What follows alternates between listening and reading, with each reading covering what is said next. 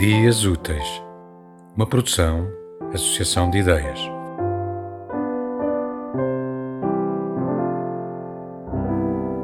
Alguma coisa me acordou à meia da noite. Quando dei conta, estava com olhos arregalados de coruja a olhar para o teto. Fui obrigada a ativar o plano B de combate às insónias. Essas rodas dentadas que nos emperram a almofada. Naquela altura, imaginava o que aconteceria se eu morresse. E isso ajudava-me a adormecer. Pensava nas insónias como um miúdo que encontra um corpo no meio do bosque e lhe dá uns toques com um galho para ver se está mesmo morto. O corpo era eu. A lógica era simples. Se as insónias só queriam confirmar que ainda havia vida em mim, eu adiantava-me e fazia de morta logo desde o início. Assim que via uma insónia entrar pela ranhura da porta, com um galho na mão para me espicaçar, estendia os braços ao comprido no colchão e imaginava cenários de morte possíveis. Cenário clássico com ar de rock. Estou deitada num caixão aberto.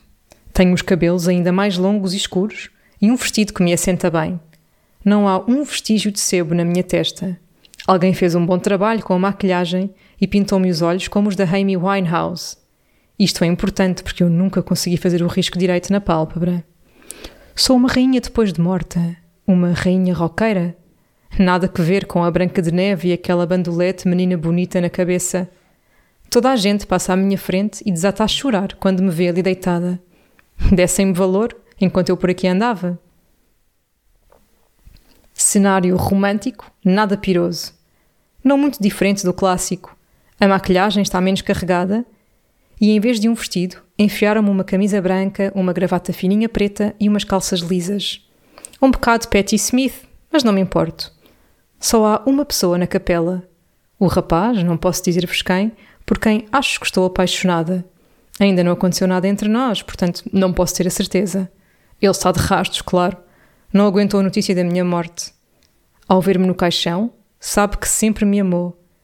Que grande lição para os rapazes da escola que nunca me ligaram nenhuma. Cenário doloroso, um pouco lamechas. Tive um acidente grave e estou no hospital. Já não há esperança, mas a bombeira que foi comigo na ambulância não me larga a mão. Diz que é o dia mais triste da vida dela, que nunca conheceu uma rapariga forte como eu. Parece que sou um exemplo para todas as mulheres do mundo, das mais guerreiras às meninas soldados. A bombeira fica comigo até ao fim. Vai para me ajeitar a franja, mas adivinha que odeio que me toquem no cabelo. Encosta só a mão fresca à minha bochecha.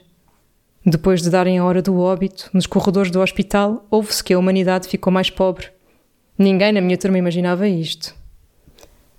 Tinha mais cenários, mas estes eram os meus preferidos. Como um jogo, ajudavam-me a acalmar, sem ir chatear os pais.